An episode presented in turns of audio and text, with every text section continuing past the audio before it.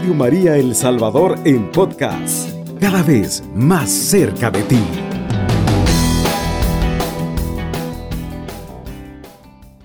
Muy buenas noches amigos de Radio María El Salvador, esta voz cristiana y mariana que llega a tu hogar con esta alegría de sabernos que estamos terminando ya nuestro año litúrgico y que muy pronto iniciaremos el tiempo del adviento. Pero este tiempo del adviento se puede ver eh, empañado en algunos países. Si continúan algunas políticas y algunas personas quieren quitar hasta los nacimientos, los belenes, los eh, pesebres que se ponían en las calles, los quieren quitar porque dicen que les molesta, porque dicen que es algo que no está, que está queriendo imponer la religión. Entonces, ponte alerta, católico. Buxo, buxo. Porque puede pasar que en muchos lugares estén metiendo ideas e ideologías sin que nos demos cuenta. Entonces, este programa es para ponernos alertas. Vamos a iniciar con una pequeña oración para pedirle al Señor que nos ilumine y que nos dé la sabiduría frente a tantas situaciones que se nos presentan día con día y en medio de una sociedad que nos promueve tantos antivalores nombre del Padre, del Hijo y del Espíritu Santo. Amén. Amén. Te damos gracias, Señor, porque en este día viernes nos permites compartir con todos los hermanos, todos los amigos que están escuchando este programa. Y te pedimos que les bendigas a cada uno y que les des esa capacidad, ese discernimiento para que en donde estén, en cualquier lugar, en cualquier momento, sepan discernir qué es lo bueno para ellos mismos, y para sus hijos. Te ponemos en tus manos nuestra vida, nuestras obras y a ti Virgencita te pedimos que nos acompañes siempre con tu bendición maternal en el nombre del Padre, del Hijo y del Espíritu Santo. Amén. Pues eh, estábamos comentando que ya vamos a entrar al tiempo del Adviento y hay gente que le molesta ver a una Virgen María cargando un niño, a un San José, un padre responsable como es, así es, con todo y todo. un patriarca conste. Sí, y le dicen, no, el heteropatriarcado. San José es un patriarca. sí, San José es un patriarca. Y, en la Biblia está lleno de patriarcas. Claro. De verdad, está Abraham, Isaac, Jacob, Moisés, tantos eh, hombres que han discriminado a la mujer, pero ojo, Ojo, siempre Dios nos ha querido a todos por igual. Así es. Y por eso es que debemos tener cuidado cuando hay ideologías que se van metiendo mucho en la televisión, en los programas, en las series, las películas. en las películas, déjele a un niño el celular y va a oír qué canciones y qué cosas le van metiendo a sus hijos en la cabeza. Pero todo esto tiene un origen. Así y lo hablábamos del programa pasado. Carlos, cuéntanos cómo es que se da ese origen de esa esa, ideología feminista. como empezamos la vez pasada diciendo que esto no es nuevo, que fue el, filósofo o sociólogo, podríamos decir, bueno, al final un político llamado Frederick Engels, el que mantenía Marx, dijimos, que él trasladó la lucha de clases al hogar, es decir, el hombre es el opresor y la mujer el proletario oprimido, ¿sí? Pero después hablábamos de Antonio Gramsci, el fundador del Partido Comunista de Italia. Eh, y él nos dijo, voy a leer, voy a tomarme el, atrevimiento. el atrevimiento de leer el texto de Gramsci para, que no digan que nos lo estamos inventando. Dice Gramsci, conocerse a sí mismo quiere decir ser lo que se es, quiere decir ser dueño de sí mismo, distinguirse, salir fuera del caos, ser elemento de orden, pero del orden propio.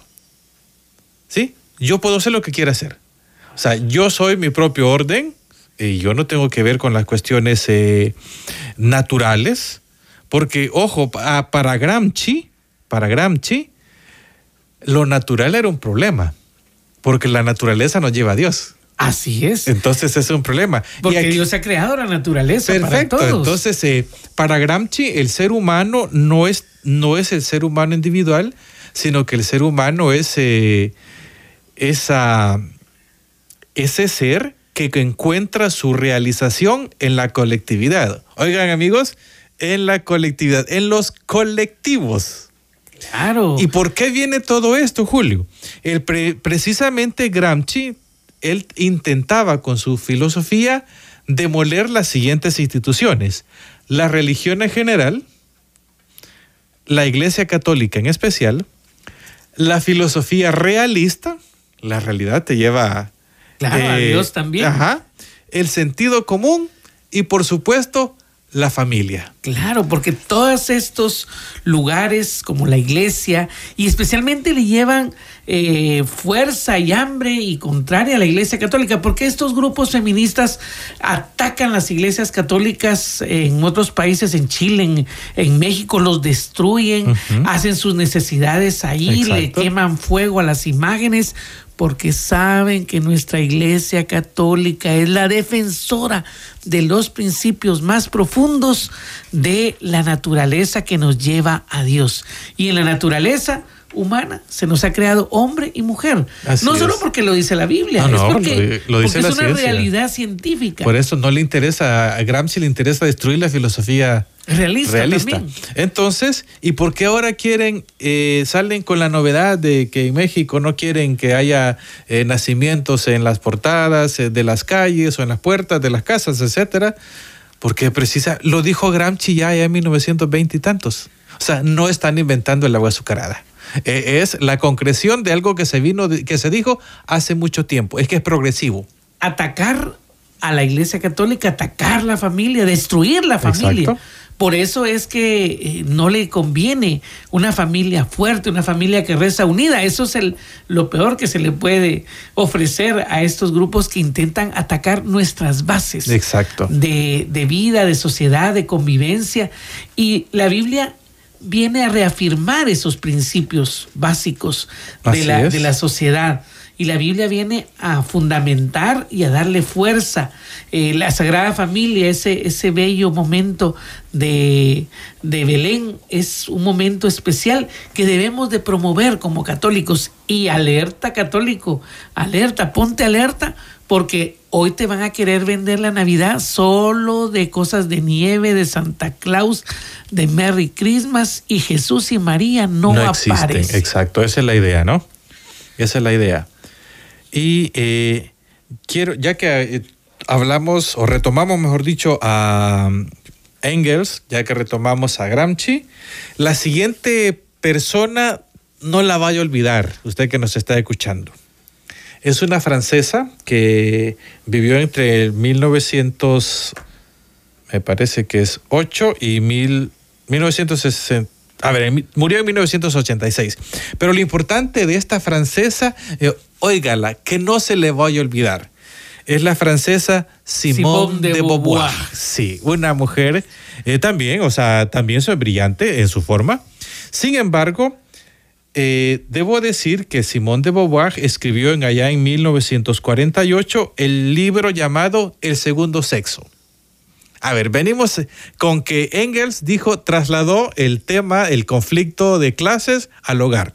La mujer es una oprimida y el hombre es un opresor. Pues Simón de Beauvoir, también del lado socialista, escribe el libro así llamado Segundo Sexo y en lo que dice eso, que la mujer es realmente una especie de segundo sexo, de como que es una especie de... Ha sido relegada. De relegada, va, pero ha sido relegada y dice, el resumen de su filosofía, si es que le llamamos filosofía, es esta, la no se nace mujer. Así es. Se llega a hacerlo. O sea, para Simón de Beauvoir, usted, eh, usted nació que con, con, una vagina de bebecita trae los cromosomas XY. XY. Pero no es mujer. pero no es mujer. Imagínese, no, no, XX. XX. XX. XX pónganse a pensar, hoy sí a las amigas, a las amigas. Ah, sí, exactamente. Hoy sí a las amigas. Imagínense que usted, que toda su vida ha vivido, crecido eh, como mujer, y que le vengan a decir que, que no, que no, es mujer. Usted, no nació mujer, usted llegó a serlo. Llegó a serlo. La, la sociedad lo hizo así, la hizo así. Cubriendo todo El Salvador. Radio María, 107.3 FM. Ponte alerta católico porque te pueden enredar y te pueden enredar con cositas que se ven bonitas. Veamos esta semana qué pasó, por ejemplo, en España con la ley nueva que acaban de, poner. La señora Irene Montero, que es la ministra de Igualdad, pero en realidad igualdad. Igualdad, sí, realmente. Este, este, pasaron una ley y solo empezó a, funcionar la ley y empezaron a rebajar las penas de los pederastas, de los violadores y todo, que tal vez tenían ya condenas de 6, 8, 10 años a 5, 4, 3 años, inclusive ya están saliendo algunos libres. Entonces, estas leyes que parecieran muy buenas, que van a ayudar a las mujeres a la larga, dejan libres a los violadores y tienen más peligro las mujeres con estas personas que quedan libres y que ya tenían una condena antes. Pero ¿por qué pasa eso? A ver, veamos a, a Simón de Beauvoir, analicémoslo otro poquito más. A ver, Simón de Beauvoir, entre las cosas que hay que saber, repito, Simón de Beauvoir acaba su libro diciendo que la mujer no existe, que hay que hacerlo, y considera a la mujer algo de segunda, ella dice el segundo sexo. Todavía, oiga, Simón de Beauvoir todavía habla de segundo sexo, todavía habla de sexo, eh, todavía habla de lo biológico. Luego, eh, pero algo interesante de Simone de Beauvoir es que ella era esposa de Jean-Paul Sartre, un también pensador existencialista.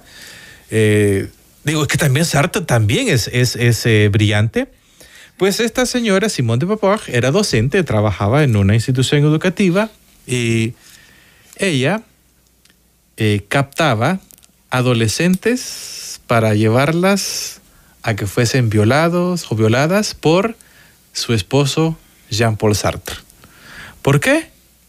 Porque ella suponía que las personas menores, que los menores pueden ser eh, personas sexualmente activas.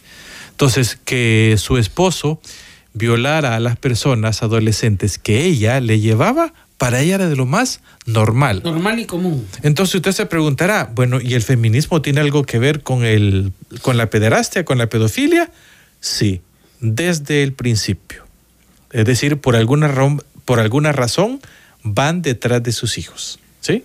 O sea, y lo estamos diciendo desde Simón de Beauvoir, allá en 1948, y, y de, su, de su vida de docente. Así que cuando nos lo presenten hoy, ya usted ya sabe, oh, oh feminismo y pedofilia van de la mano, ¿sí? Pero le decíamos a, decía acá con Julio de que ella todavía habla de, del sexo como algo biológico. Pero tenemos una autora interesante, una estadounidense llamada Kate Millett, o Kate Millett, porque el, el Millet es, eh, es, francés, pero bueno, ella es eh, de Estados Unidos, y escribió en 1970 un libro llamado Política Sexual. Usted dice, ¿cómo es posible que lo que yo hago en la cama resulta que es político? Sí, Cuando es algo privado. Es algo privado, pues sí, lo que yo hago en la cama con mi pareja es solo mío y a mí me corresponde. O sea, me parece a mi pareja y a mí. Pero esta señora, Kate Millett, ella lo que quiere decir, no, esos tus actos ya no son privados, ya son políticos. ¿Y quién es lo que, quién eh, mira por lo político? El Estado. Exacto. Por eso es que mucha gente, por ejemplo, dicen, tal persona es la primera transexual que ocupa tal cargo. ¿Qué le importa si es transexual? Lo que le debería importar... Su desempeño. Su desempeño y también sus estudios eh, para ocupar ese cargo. Pero la primera homosexual en tal cosa, el primer... Pero es que eso será relevante realmente. No es relevante, pero como ellos entienden, empiezan a entender cómo eh, el acto sexual, la sexualidad propia, como algo público, es decir, y que tiene que ser, y que, pero la cuestión sexual un poco amplia, no ya bastante amplia, como algo que puede ser o que debe ser custodiado por el Estado, cuidado por el Estado y o e impuesto por el Estado. Es decir, que si yo, imagínate Julio, si yo digo, eh, a partir de ahora soy una niña, pero me dice Julio, no, pues yo te miro que eso es un hombre. Entonces utilizo al Estado para que te reprima y, que, y obligarte a que diga, no, Carlos es una niña. Además te alienta, porque por ejemplo hay casos que se han detectado, por ejemplo en Argentina, donde personas que le dicen, bueno, los hombres, bueno, en El Salvador los hombres se jubilan a los 60 años y las mujeres a los 55. En estos países los, a los 65 los hombres y a 60 las mujeres. Pero le dicen, si tú te autopercibes mujer, entonces te vamos a dar la jubilación cinco años antes de ser hombre. Entonces muchos hombres dicen, bueno, está bien, pues quiero dejar de trabajar antes, me voy a autopercibir Voy a la alcaldía y solo digo, ahora soy el, caso famoso de Sergio que llegó a ser Sergia.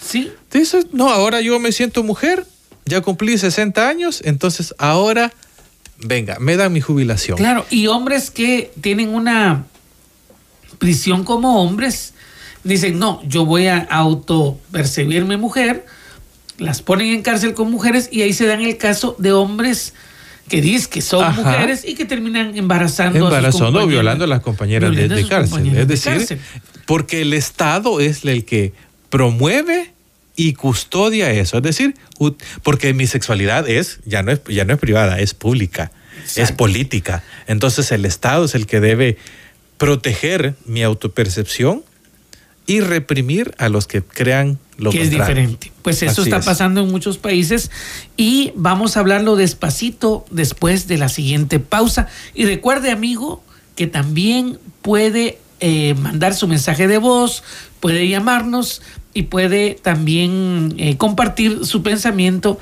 en este programa Ponte Alerta Católico. Cubriendo todo El Salvador. Radio María, 107.3 FM. Bueno, pues estamos hablando y pidiéndole a los amigos que si pueden compartir, pueden llamar eh, para hablar de estos eh, temas que son tan interesantes y que nos pueden servir para ver qué es lo que está pasando en, en muchas partes del mundo. De hecho, esta semana se dijo que se le iba a dar prioridad en las listas de desempleados para buscarles empleo a las personas que se autodeterminen homosexuales en España. Y lo que calculan es que mucha gente va a decir, bueno, si tengo que estar en una lista donde hay, qué sé yo, dos mil personas y los homosexuales van a ir adelante, mejor digo que soy homosexual para que por lo menos pueda prioridad, voy a tener prioridad. Y el problema es que muchas de estas leyes eh, no dan derechos, dan privilegios. pagados por otros. Pagados por otros. Porque es eh, increíble, por ejemplo, en Argentina, eh, la cantidad de personas que mueren, eh, mujeres que mueren, por ejemplo, de cáncer de mama, de diabetes, de hipertensión, de un montón de enfermedades. Pero ¿qué es lo que piden estas feministas? El aborto, seguro y gratuito. Y ese aborto no es gratis. No es gratis, ni es seguro. ni, es, seguro. Ya hay como dos muertas por por practicarse el aborto Personas que fueron a esas manifestaciones a pedir el aborto seguro y gratuito, es que no fue ni seguro ni es gratuito porque lo paga el Estado y paga grandes cantidades a entidades como Planned Parenthood que se está haciendo millonaria y que ahora le están cortando el, negocio en algunos estados de Estados Unidos luego de ver eh, que las leyes y la jurisprudencia en realidad se fomentaban o se fundaban en mentiras. Pero eh, como Planned Parenthood es eh, muy listo, ya el otro mercado y ya lo vamos a ver, el otro mercado que abrió. Mientras tanto, vamos a seguir con la reflexión histórica. Ya hablamos de Kate Miles al decir que la política sexual, de hecho que la sexualidad es algo político y por lo tanto que le compete al Estado.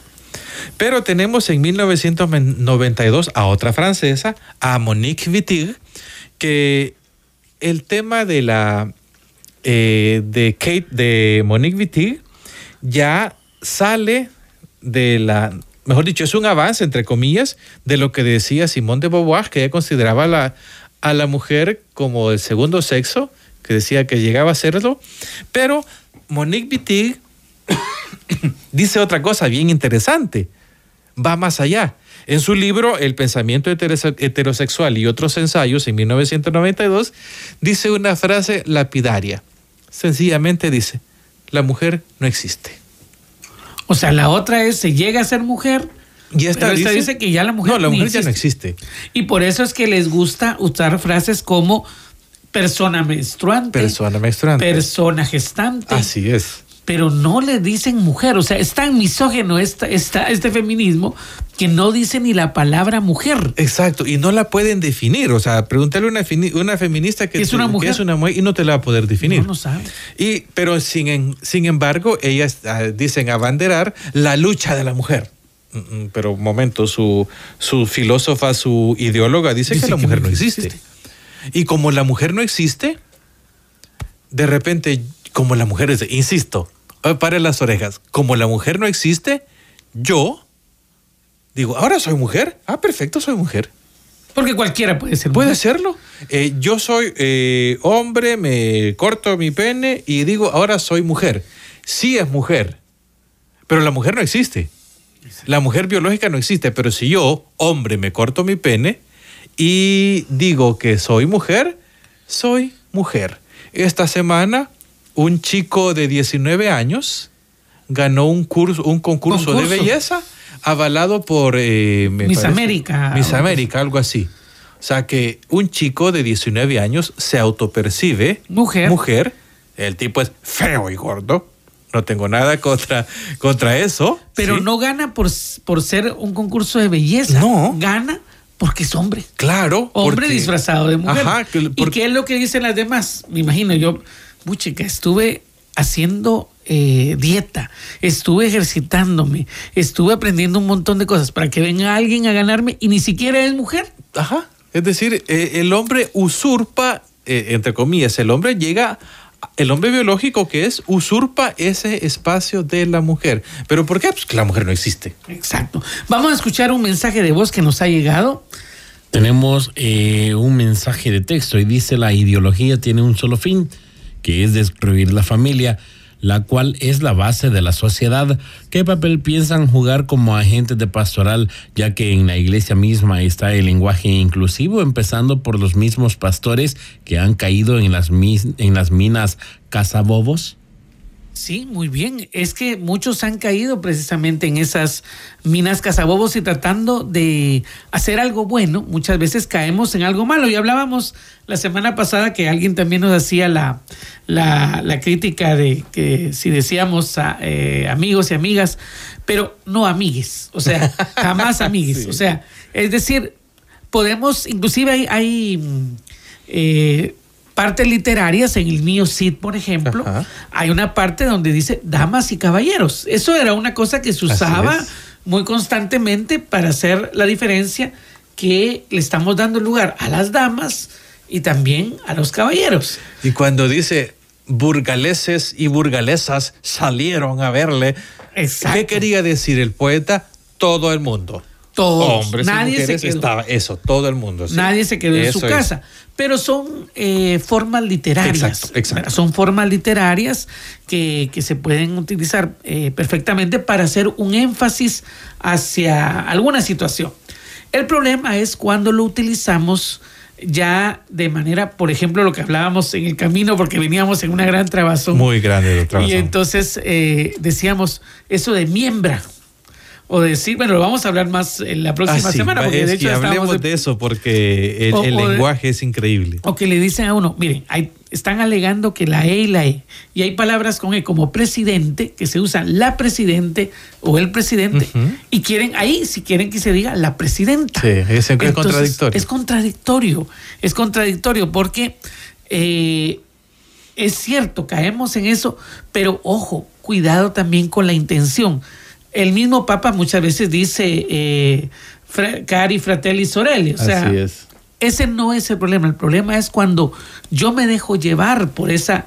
Eh, va más allá del lenguaje inclusivo y empiezo a hablar del todes, del compañero, del amigo, porque hay 200, 300 géneros eh, fluidos y de, bueno, hoy vi un video al mediodía de un muchacho que no sé si era en Inglaterra, que trabajaba en un, iba a decir el nombre del, lugar donde venden cafés, y salía a grabar un video atrás porque alguien le vio bigote y le dijo, mira muchacho.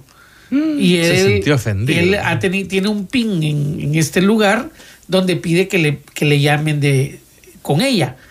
Entonces, como no le dijo ella, se siente fundido y se siente deprimido. O sea, imagínense cuando hay cosas más importantes, si hacía un análisis la persona, cuando tiene 200 personas a las que se tienen que servir café y ha dejado a sus otros tres compañeros bien fregados. Entonces se pierde lo importante por estarse fijando en cosas que no tienen sentido, que no, no le hacen eh, a la persona eh, mejor persona o la va a hacer más eh, docta o la va a hacer una persona al servicio de la sociedad. Ni siquiera mejor persona. Nada. Ni siquiera mejor mesero. Ni siquiera mejor mesero porque le llamen ella o él. Además uno en un momento de confusión pueden pasar mil cosas. Así es. Pero sentirse ofendido, ponerse a llorar, irse a un rincón y, y sentir que el mundo se le cae porque le dijo él en vez de ella. O sea, es una situación bien seria. Por claro, porque la mujer no existe. La mujer no existe. Ya no es solo el segundo sexo, sino ahora viene y cualquiera puede decir que es mujer. Como no existe la mujer como tal, yo soy hombre, pero ahora soy mujer. Y ahora la, la, la mujer más bella de ese lugar es un hombre. Ajá. Aunque te, a mí ese tipo gordo y Sí, lo eligieron. Lo Ese hombre gordo no, me parece bastante feo. Sí, y lo eligen porque hay que dar esas cuotas. Así es. Eso, como lo que les decía de, la, de las personas que si se autoperciben homosexuales van a tener más oportunidades de empleo. Ahora me voy a creer gay, entonces yo debo decir, yo sí soy gay. Si yo tengo necesidad, tengo mi familia sufriendo y necesito un empleo. Ah, claro, yo digo que sí, termino el empleo y sigo siendo lo normal. ¿Verdad? Pero sí es una cosa muy tremenda que nos está desgastando.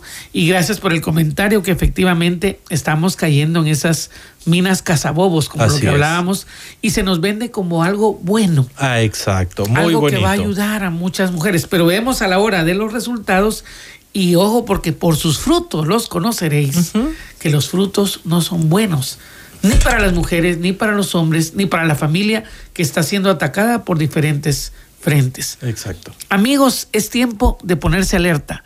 Es tiempo de orar. Bueno, tenemos un mensaje más antes del, final. Con la terminación 7489 dice lo siguiente, ¿qué opinión les merece que ya hay una universidad que se están promoviendo cursos sobre la ideología de género que sus fundadores profesan la fe universal? Qué tremendo. Pues es el problema que se nos mete eh, estas eh, ideologías de género en instituciones que, han sido fundadas bajo otras, eh, otros principios, otros valores. Y yo comprendo que no todas las universidades son cristianas, católicas, pero ojo, tenemos que tener cuidado qué estamos enseñando y qué estamos recibiendo en nuestras universidades. Alguien decía la vez pasada, es que esta persona tiene un doctorado en ideología, en, ¿cómo se llama? No le llaman perspectiva, de, perspectiva género. de género.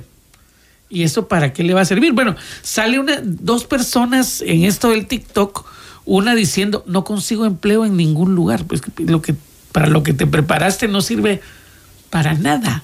O sea, ¿de qué te va a servir tener cursos de género? ¿A quién se los vas a dar? O sea, solo que el Estado te... Eh, y aquí el Estado no tiene esa, esa cuestión de estar subvencionando ese tipo de... Todavía. Todavía. Esperamos pero, que eh, pero Julio, sí.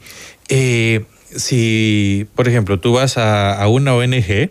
Ah, sí. Y, a tu lado hay una persona que dice, bueno, tú tienes tu experiencia, tu preparación académica, pero tú, a, tu lado hay una persona que tiene tu misma experiencia, tu preparación académica, pero tiene un diplomado en género, tiene una licenciatura en género o un doctorado en género, lo que sea, eso hace que tenga privilegios sobre ti. No es el Estado, pero ya hay ONGs decir? y hay inclusive instituciones educativas y da pena y da tristeza ver que la institución que fue fundada con principios y valores claros, hoy se venda al mejor postor, porque a lo largo también reciben subvenciones y ayudas de muchas instituciones que quieren acabar con la familia Así también. Es. Te ayudo, pero cumples con esta condición. Y entonces da este curso, da esta, esto, estas ONGs o estos lugares que vienen a ofrecer ese, ese tipo de cursos. entonces, es. Es triste, es deplorable, pero tenemos que seguir adelante, mis amigos. Tenemos que seguir y ponernos alerta. Cuidado con todo eso y a defender la familia, nuestros valores cristianos, nuestros principios. Y para eso pidamos al Señor que nos dé esa claridad de pensamiento y de discernimiento. Vamos a ponernos en las manos de nuestra Madre, la Virgen María, y decimos, Dios te salve María, llena eres de gracia, el Señor es contigo, bendita tú eres entre todas las mujeres y bendito es el fruto de tu vientre Jesús. Santa María, Madre de Dios, ruega por nosotros pecadores, ahora y en la hora de nuestra muerte. Amén. Oh María sin pecado concebida. Ruega por nosotros que recurrimos a vos. Antes de finalizar, solo contestamos esta pregunta. A ver, hay una pregunta. Con la terminación 4005. ¿Qué diría Jesús si viviera en nuestros tiempos? De seguro que estaría muy triste. Que Dios nos cubra con su sangre preciosa. la reflexión, porque Carlos parece que no podía oír, eh, era de que, eh, ¿qué haría Jesús en estos casos? Y dice, bueno, que el Señor nos cubra con su sangre preciosa. Estaría muy triste. Pero ¿qué crees que haría Jesús en estos casos? Jesús dijo, eh, yo soy el camino, la verdad y la vida. Jesús siempre, eh, su criterio fue la verdad. Por un lado, la verdad y por segundo, la persona. ¿sí? La verdad y la persona.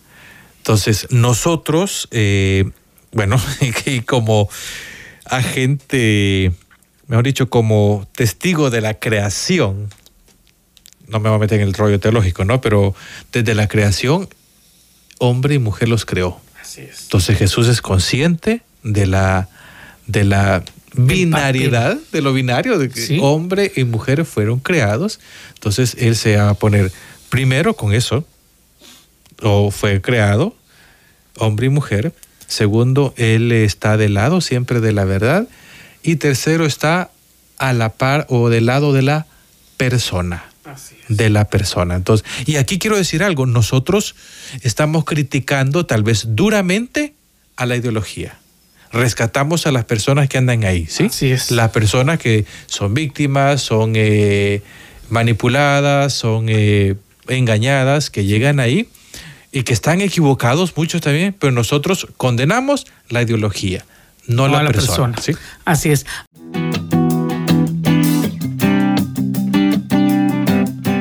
Radio María El Salvador en podcast, cada vez más cerca de ti.